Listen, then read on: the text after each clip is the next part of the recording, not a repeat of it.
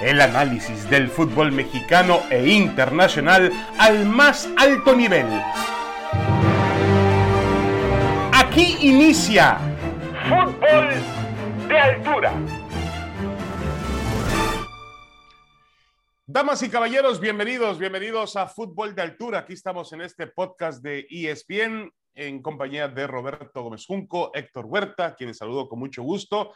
Y bueno, eh, obviamente en medio de la vorágine deportiva del verano hay de todo. El fútbol mexicano ya comenzó, la Copa Oro está en camino a, las, a la, la final y los Juegos Olímpicos también están en marcha con sus diferentes deportes, entre ellos el fútbol, donde México ha conseguido su pase a la ronda de los cuartos de final, donde el sábado va a enfrentar a la selección de Corea del Sur. Terminó segundo México en su grupo, detrás de una Japón sorpresiva para muchos, no tanto para otros, y de una Francia decadente, una Francia realmente eh, condenada al fracaso cuando eh, quedó fuera eh, ya de los Juegos Olímpicos. Em, Roberto Besunco, Héctor Huerta, saludos, bienvenidos. La pregunta es si todo va, Roberto, bajo lo planeado, bajo lo estipulado con la selección olímpica mexicana que está en Tokio. Sí, yo diría que sí, me da mucho gusto saludarlos, Héctor, David, como siempre, un gusto estar aquí en este, en este espacio. Eh, yo creo que sí, dentro de lo normal, con los altibajos, ¿no? Una gran actuación, yo creo que por encima de lo que esperábamos, la que ofrecen ante Francia. Después viene el, el desconcierto ante la escuadra japonesa que ha mostrado, bueno, tener e-, ese nivel, es una de las fuertes candidatas a, la medalla de oro, ¿no? La, escuadra anfitriona. Y lo de hoy normal, vamos a decir, no es, no es brillante la actuación de hoy, sí también representaba su grado de dificultad del conjunto sudafricano, eh, no fue tan sencillo como podría eh, señalarlo el, 3 por 0, pero sí creo que ya en términos generales diríamos que el rendimiento ha sido más o menos el que se esperaba de este equipo de Jimmy Lozano. Se confirma que tiene jugadores ya muy hechos, jugadores consolidados, a, diferencia de anteriores ediciones olímpicas, ¿no? Con jugadores que apenas peleaban por un lugar en, en, sus respectivos equipos en la primera división. Estos están más consolidados, lo veo mucho más rico como plantel, pero también se ha confirmado que hay otras, otros participantes con mayores alcances, ¿no? Que, siguen estando eh, eh, eh, por arriba en cuanto a la condición de, favoritos. Pero la selección mexicana tiene con qué para pelear. Veo durísimo el duelo ante Corea, lo veo sin haber visto tanto a los coreanos. Pues, pues me costaría mucho hablar de un favorito en ese partido, ¿no? Pero lo que tiene que hacer el equipo mexicano es lo que lo que hizo ante Francia y más o menos hoy, o sea, jugar simplemente al nivel eh, que, tienes, ¿no? No, ser, no, ser, no, no, no caer en esa inconsistencia en el desempeño en esos 20, 25 minutos que se le vieron ante Japón, porque ya en la siguiente instancia, con, con, con eso quedas fuera. De acuerdo. Héctor Huerta, dice Jaime el Jimmy Lozano, el entrenador de la selección olímpica mexicana, que es tiempo de creer en lo que estamos haciendo. Eh, y, bueno, yo creo que también, incluso en el, en el paraje inconcluso que tuvo la selección mexicana en esta, en esta ronda de grupos ante Japón, que fue su peor actuación, incluso ahí me parece que el equipo por momentos tuvo la capacidad de corregir y ya cuando quiso reaccionar eh, no, logró eh, emparejar el marcador, estaba con un hombre menos también en ese partido por la expulsión de Johan Vázquez. Pero em, te pregunto, Héctor Huerta, ¿ves a México más cerca de las medallas después de esta primera ronda? ¿O lo ves a la misma distancia? Eh, entendiendo obviamente que sí, o sea, el, camino se ha hecho más corto, es evidente, pero en cuanto a la condición de que México gane una medalla, después de los tres primeros partidos en Tokio, ¿lo ves con la fortaleza necesaria?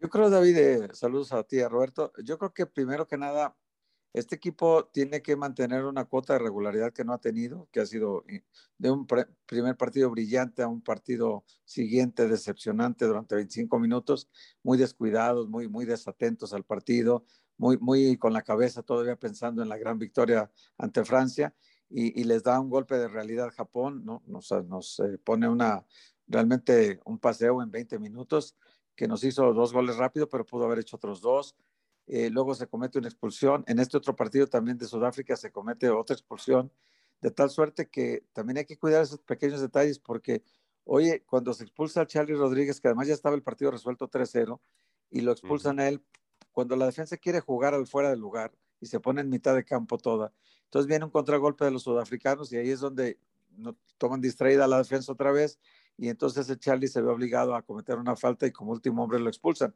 Ese tipo de detalles en, una, serie de matar o morir eh, son muy importantes y determinan a veces tu, avance o, que ahí te quedes en la, en la, justa olímpica, ¿no?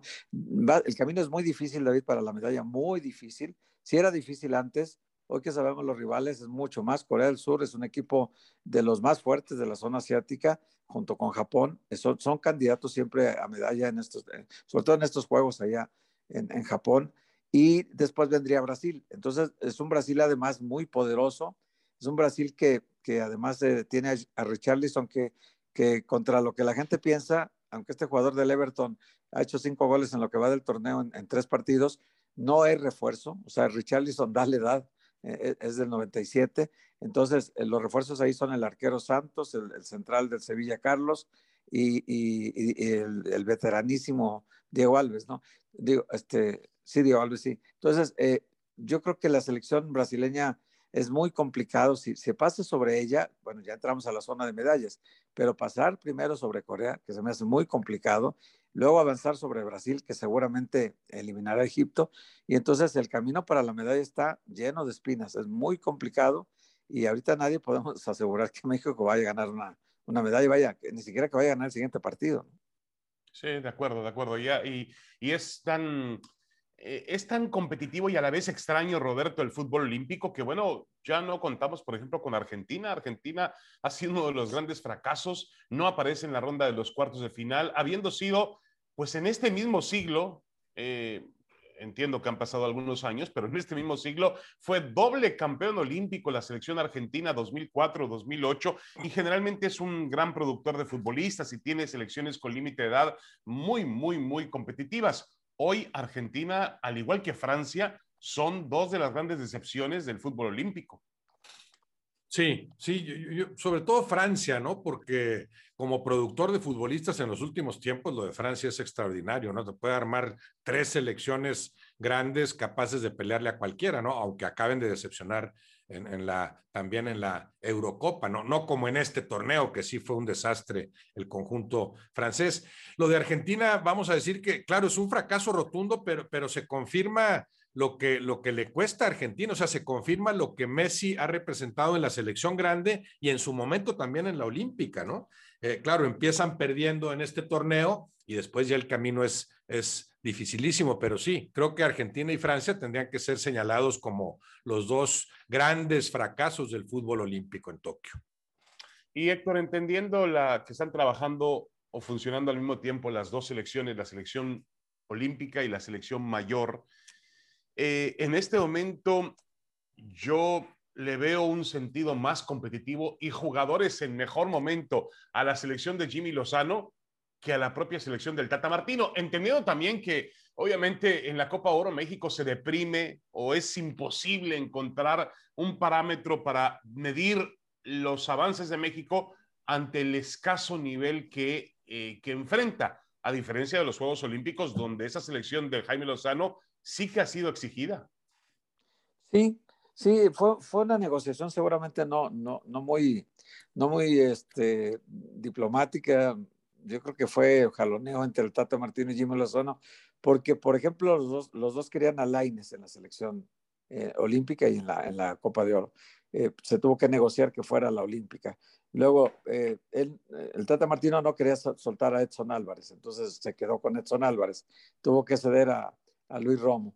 Y luego también lo de Antuna. El Tata Martino quería Antuna como diera lugar y finalmente no se pudo porque se privilegió aparentemente eh, darle las mejores armas a la selección olímpica, ¿no?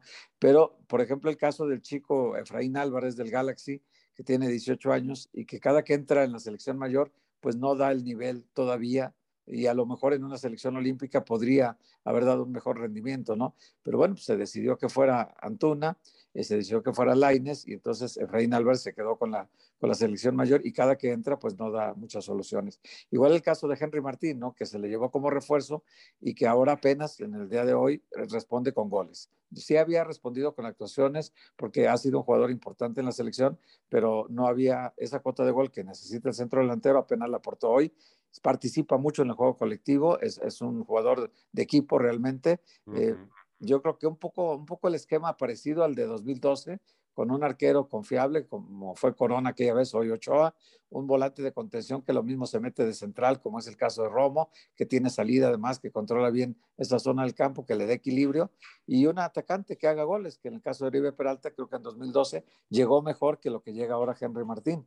Por eso creo que el modelo del 2012 está copiado ahora y, nada más hay que ver si el nivel de los refuerzos, que hasta ahora creo que han respondido los tres, en los juegos ya de matar o morir, donde sí Oribe Peralta, por ejemplo, fue determinante, vamos a ver si ahora Henry Martín, donde hay que ganar a lo mejor por un gol y luego defenderlo, pues a ver si Henry Martín hace ese gol que hace falta a la selección.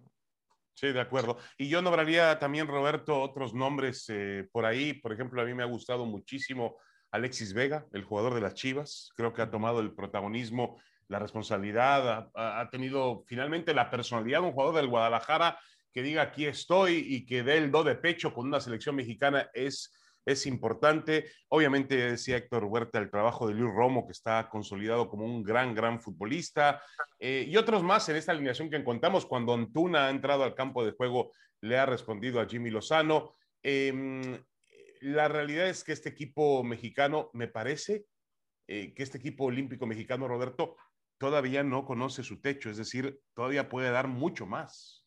Sí, sí, claro, claro, porque hablamos de grandes individualidades, pero que no han tenido tanto tiempo de jugar juntos, que eso es lo que, lo que necesitas para que progrese tu juego colectivo, ¿no? El margen de maniobra no es, no es el adecuado, obviamente, pero, pero la calidad ahí está. Sí, yo, yo creo que ahí va a tener un buen problema Martino, ¿eh? porque sí veo en esta selección olímpica cuatro o cinco jugadores, obviamente de material de selección ya sabemos que lo son, no, cuatro o cinco jugadores capaces de pelear por un puesto titular en la selección grande, ¿no? El ataque a mí me, ha encantado, o sea, Henry Martín cada vez mejor, hasta ahora no te es cierto, pero a partir del segundo tiempo ante Francia, todo ha sido eh, colaborar, ayudar, abrir espacios. O sea, me ha gustado mucho Henry Martín del segundo tiempo ante Francia hasta, hasta hoy, ¿no? Eh, claro, ante Japón eh, casi no puedes rescatar a nadie, ¿no? Pero no podrías culpar a ninguno de los atacantes. Ahí el problema fue más defensivo y de control de juego en el medio campo. E, esos tres atacantes, o sea, Alexis Vega también, gran, gran participación en la primera fase en términos generales. Alexis Vega, Henry Martín y el que juegue de Diego Laines o Antuna sin ser exactamente la misma posición, yo creo que Laines eh, eh, es un jugador que tienes que utilizar, pero es cierto, Antuna cada vez que ha entrado ha respondido. O sea, ¿qué atacantes tan distintos a los que emplea en la grande Gerardo Martino? Con Irving Lozano muy, muy abierto por un lado, Corona por el otro, y en el centro en este momento Funes Mori, ¿no? Eh, eh, eh, es un ataque muy distinto, de características muy diferentes, y sin embargo, estos tres de la Olímpica están mostrando, están exhibiendo alcances como para después competir por un lugar en la grande. Ya no digamos el mismo Diego Laines más en medio campo, Córdoba, Romo, o sea, yo no veo tan seguros a los que, a los supuestos titulares de la selección grande, algunos de los cuales, claro, veremos mañana ante la selección de Canadá. Bueno, em, eh, únicamente antes de terminar con este tema de Olímpicos, vamos a dar nuestros eh, favoritos para la ronda de los cuartos de final. Eh, a ver, Roberto, empezamos contigo, que decías que el partido entre Corea del Sur y México es muy parejo, que no hay un claro favorito. Sí, yo lo veo muy parejo, muy parejo con los, con los pocos datos que tenemos. Claro, impresionan los números de los coreanos en esta primera fase. Sabemos lo que son. Creo que hay un factor ahí muy importante.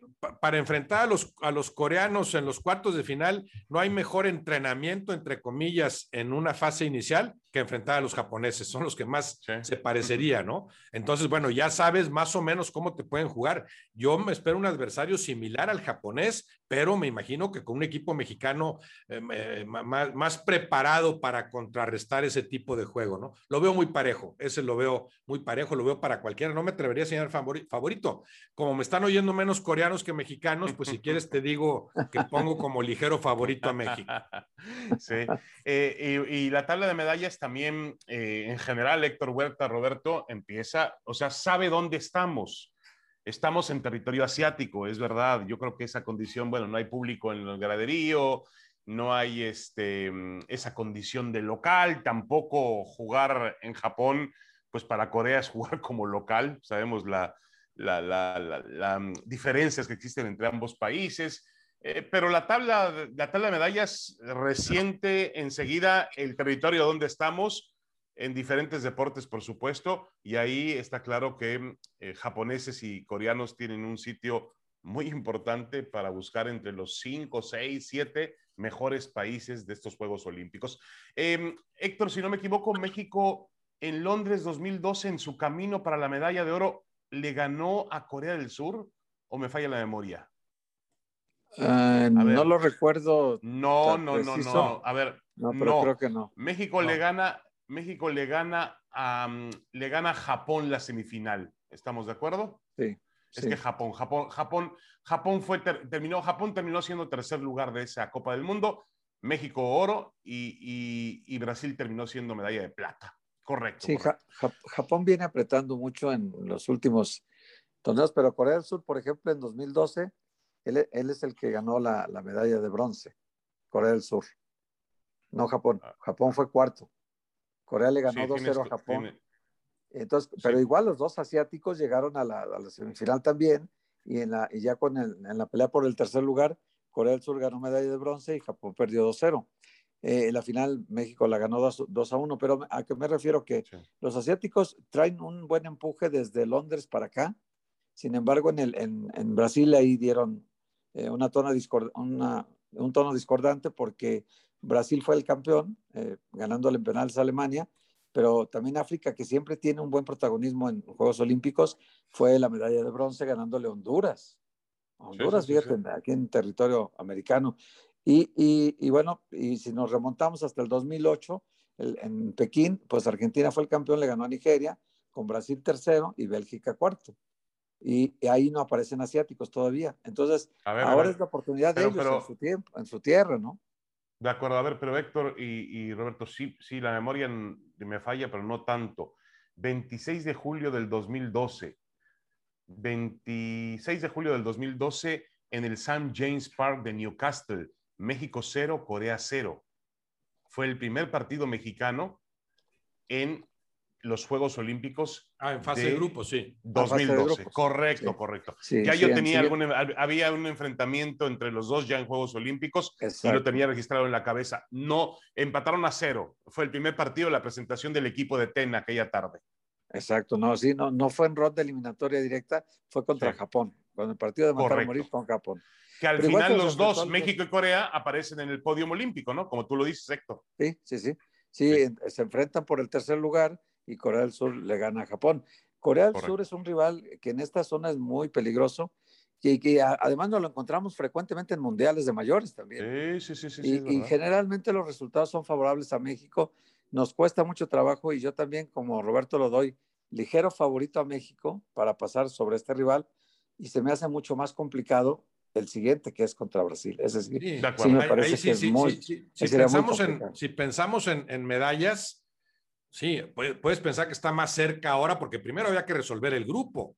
Estaba Francia, ¿no? Estamos hablando ya de México en cuartos, pero pudieron avanzar Francia y Japón, o, se podía prever que así sucediera. México ya da ese paso importante y sin embargo el camino sigue estando durísimo. Yo creo que los grandes favoritos a medallas son Brasil, España y Japón, y, no sé ni siquiera en qué orden. Y si pensamos en las llaves, eh, primero, México-Corea está durísimo, vamos, sí que para cualquiera. Si librara ese escollo México, muy probablemente el adversario sería Brasil. Y ahí Brasil sería amplio favorito, claro favorito, ¿verdad? Inobjetable favorito, aunque no descarta la posibilidad de ganarle, ¿no? Pero en la otra llave pues, suena muy probable España-Japón. Y el que pierda en ese España-Japón, si México a su vez va contra Brasil y pierde, ahí sería la medalla de bronce pues también en ese enfrentamiento hipotético, México-Japón o México-España, pues no sería favorito México, evidentemente, ¿no? O sea, sigue siendo el camino, el camino sigue, sigue estando muy difícil. De acuerdo, nadie, nadie te va a regalar absolutamente nada ya en esta, a esta altura de los Juegos Olímpicos y los rivales obviamente subirán de, de intensidad a pesar de que México en su mejor actuación en la fase de grupos, pues le ganó a Francia, que es una potencia mundial del juego, pero que fue toda una decepción en esos Juegos Olímpicos de Tokio. Una pequeña pausa y tenemos más, mucho más en fútbol de altura junto a Roberto Mezjunco y Héctor Huerta. Ya regresamos.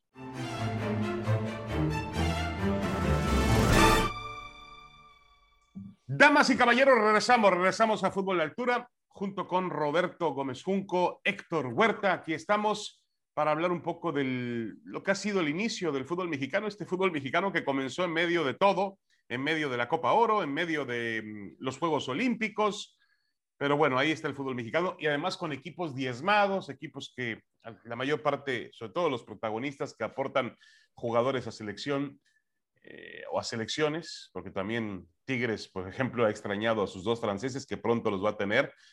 Este, se han visto afectados por, por este comienzo. Pero, em, a ver, Roberto, ¿realmente algo se define en las primeras fechas? Es decir, lo que pase de aquí a la fecha 5, todavía hay camino, tiempo suficiente para remendar y para, y para reencontrar, entendiendo cómo es el formato de competencia del fútbol mexicano. Sí, pero para algunos más que otros, ¿no?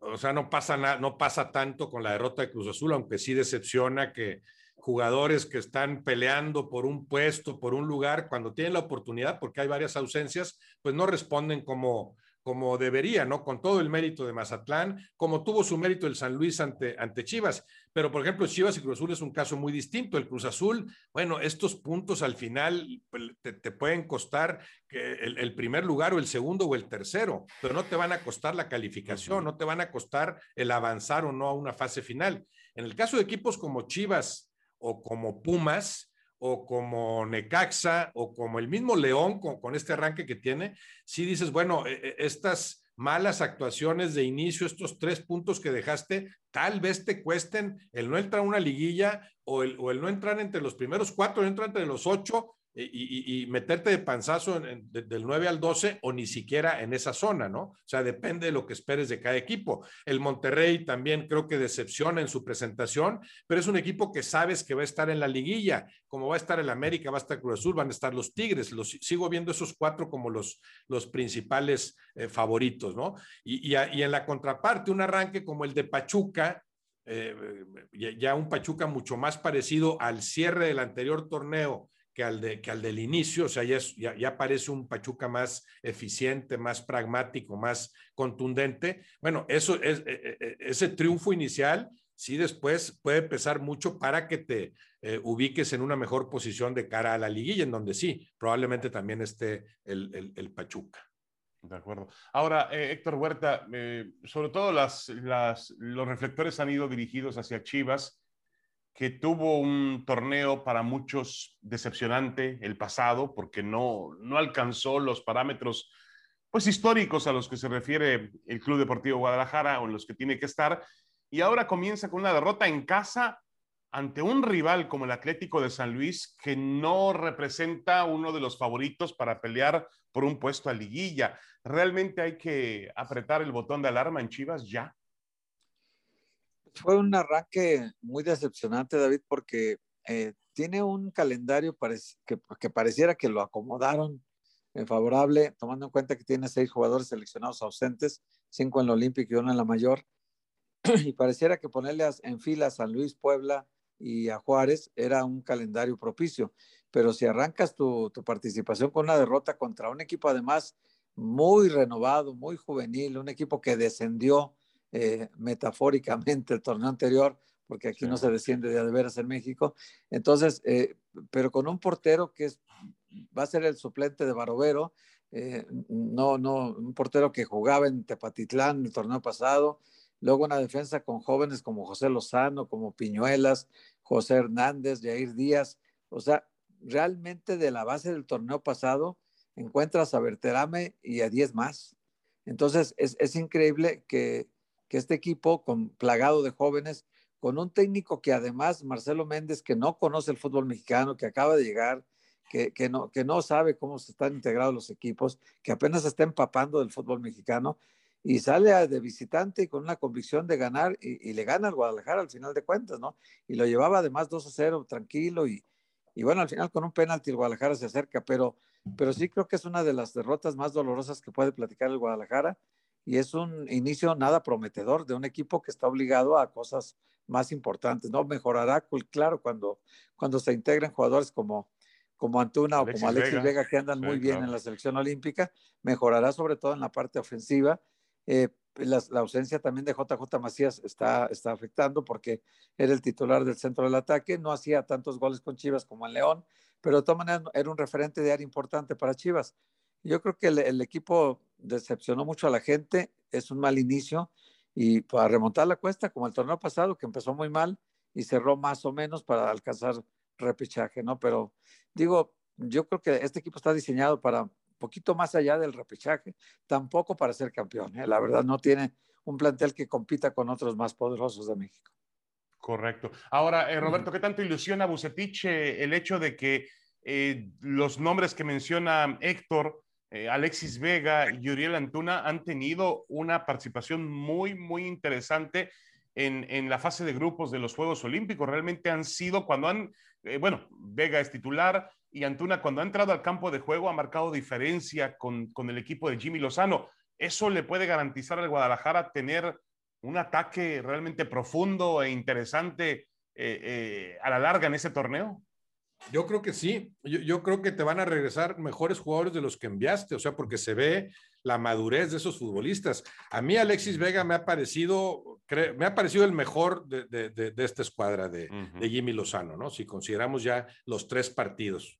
Eh, fue el mejor en el primero, en esa gran actuación ante los franceses. Bueno, no la libró ninguno en la segunda, pero sí me ha parecido el jugador más consistente al ataque, ¿no? Es un jugador que juega muy bien abierto, que sabe definir, que elabora, que participa, muy completo, ¿no? Es un jugador cada vez más maduro. Sí creo que las Chivas contarán con un Alexis Vega mejor que el del torneo anterior, que de por sí fue bueno. Alexis Vega tiene rato de ser lo mejor de Chivas también, ¿no? Eh, Antuna, que también está madurando porque también está adquiriendo más consistencia en su juego, está haciendo valer su capacidad goleadora de siempre. Sí creo que van a regresar esos dos elementos fortalecidos y ya quedará en Bucetich, cuya capacidad como técnico está por encima de cualquier duda, el, aprovecharlos, ¿no? El integrarlos cabalmente. Correcto. Y la otra, la otra brújula apunta hacia Monterrey, que tiene, pues otra vez tiene un, un, plantel realmente poderoso, se ha vuelto a reforzar. Parece que Monterrey la pandemia pues no le ha hecho absolutamente nada, está vacunado y prevacunado el equipo de Rayados y sobre todo su, su cartera, porque sigue em, trayendo jugadores y sigue haciendo cambios importantes aún en esta época difícil para la industria. Eh, ¿Habrá mucha presión o qué tanta presión van a meterle a Javier Aguirre, Héctor Huerta? Yo creo que va a ser mayor que la del torneo pasado. Todavía el torneo pasado dices, bueno, pues tenía 20 años fuera de México, perdió eh, la óptica de cómo estaban integrados los equipos, a lo mejor no conoce a muchos jugadores rivales pero ya este torneo no se la van a perdonar, ¿no? O sea, ya a Javier le van a exigir el título. Eh, creo que está diseñado el equipo para eso, para pelear el título. Él mismo creo que tiene una necesidad como entrenador de ganar campeonatos, ya también Javier, porque en su currículum no hay muy pocos títulos. Entonces, sí hay una presencia en Europa de muchos años, en Asia, en África, pero no, no tiene, digamos que en sus blasones, salvo los tres títulos en Arabia Saudita, que muy poca gente habla de ellos, y el título del Pachuca aquí, en realidad ha, ganado pocos torneos y entonces yo creo que con este equipo eh, que está diseñado para eso, puede conseguirlo. Me trajo un portero experimentado como Andrada, eh, que realmente viene a sustituir a Hugo González, que nunca hizo clic con la afición de Monterrey, ¿no? Le decían el manos guangas, ¿no? En Monterrey no, no hizo nunca clic porque cada error que cometía la gente se lo señalaba con lupa, ¿no? Y bueno, llega Esteban Andrada, él no tiene tanta presión, va, va, a arrancar libre, como ya arrancó este partido. Tiene también en la zona defensiva, tiene muchos jugadores de selección ahorita afuera que son muy importantes en el equipo, ¿no? El Charlie Rodríguez, por ejemplo, es un baluarte de la mitad de campo, ¿no? Ese no, no lo podemos considerar este, para nada eh, que en cuanto llegue va a aumentar la cuota del equipo, sí la va a aumentar, pero para nada despreciable el hecho de que no lo tengas, que te disminuye la potencialidad del equipo. Claro, es un jugador importante, César Montes también, eh, y así podemos hablar de, otros jugadores que, no están ahora en el equipo que le darán más fortaleza, Funes Mori, entre otros, ¿no? Le darán más fortaleza al equipo. Y por cierto, un dato curioso, Funes Mori juega en la selección mexicana, pero está registrado en la federación como extranjero todavía todavía ocupa la, plaza de argentino. Esas son las, las contradicciones de nuestro hermoso fútbol mexicano, ¿no? Bueno, y debutó también Dubán Vergara, que también es un jugador colombiano que se espera mucho de él. Eh, debutó aparentemente con muchas ganas, pero con poco tino, ¿no? O sea, sí, sí le echó todos los kilos al principio, quiso, quiso mostrarse de inmediato, pero no tuvo mucha presencia ofensiva, ni mucho menos participación importante en goles, ¿no? Que eso es lo que se necesita de él. Correcto. Y finalmente, eh, Roberto, el tema del América que ha debutado en Querétaro con un resultado algo decepcionante o muy decepcionante. Eh, más que resultado, actuación, la actuación del América. Eh, también, obviamente, entre los, las afirmaciones de su entrenador, Santiago Solari, de que necesita alguien más por, por, por, el, por derecha en el campo. También el América tiene varias ausencias importantes en su alineación. No sé si, no creo que hayan lucido tanto como las de Chivas por lo pronto en las elecciones, pero son ausencias que le dan otro tipo de personalidad al campo de juego del América. ¿Debe, debe estar preocupado el americanista, Roberto? No, no sé si tanto como preocupado, pero, pero sí yo, yo vislumbro una campaña más difícil para el América eh, que la anterior. O sea, no veo al América peleando otra vez de principio a fin por el primer lugar, como lo hizo con Cruz Azul, eh, por ejemplo. Eh, incluso eh, Santiago Solari, que me gustó mucho a mí en el anterior torneo, en todo lo que decía, la ecuanimidad, la tranquilidad, ya no lo veo tan, tan, tan sólido en ese aspecto, ¿no? Entendiendo que tiene conceptos claros y trata de ser transparente. A mí no me ha gustado para nada el manejo que le ha dado al asunto de Renato Ibarra, o sea, ahí tienes que ser más claro en lo que, en lo que dices, ¿verdad? De, decidirte, definirte. Si de veras crees que Renato Ibarra puede jugar en el América, bueno, di, quiero a este jugador, yo no juzgo su vida personal y quiero que juegue lo cual para mí sería un error, pero por lo menos defínete, no manejes a medias las cosas, sí necesito a alguien por... En términos futbolísticos, por supuesto que Renato Ibarra le serviría muchísimo al América, pero más allá de lo futbolístico, yo no veo cómo Renato Ibarra pueda jugar en ese equipo. Me parecería un error, no del América, un error de Televisa, o sea, un error que iría mucho más allá del simple cuadro que quieras ir conformando. Bueno, ese manejo ya no me ha gustado tanto de, parte de, de Santiago Solari y creo que a partir de ahora empezaremos a quizá a probarlo ya a otro nivel como técnico, a pesar de que en su presentación en el semestre anterior sí creo que realizó muy buen papel. Ya después en una liguilla sabes que, te echa el Pachuca como te echó, jugando bien, te, te eliminan eh, y, te despides con dignidad, pero yo no veo en este América eh, esas mismas posibilidades de éxito que se veían en la anterior campaña. Bueno, así está el, el inicio del fútbol mexicano. Eh, insisto, es difícil, es complicado eh, tener una conjetura, tener una, realmente un análisis muy, muy definitivo, porque la mayor parte de los equipos y los protagonistas han comenzado con eh, algunas ausencias que seguramente podrán apuntalar o cambiar su plantel de algún modo y su fútbol también. Bueno, ya nos vamos. Esto fue Fútbol de Altura. Muchas gracias, Roberto Mezunco, y muchas gracias también a Héctor Huerta. Nos vemos y nos escuchamos la próxima semana. Un abrazo. Un abrazo para todos. Un abrazo. Para saludos, saludos. Esto fue Fútbol de Altura. El análisis del fútbol mexicano e internacional al más alto nivel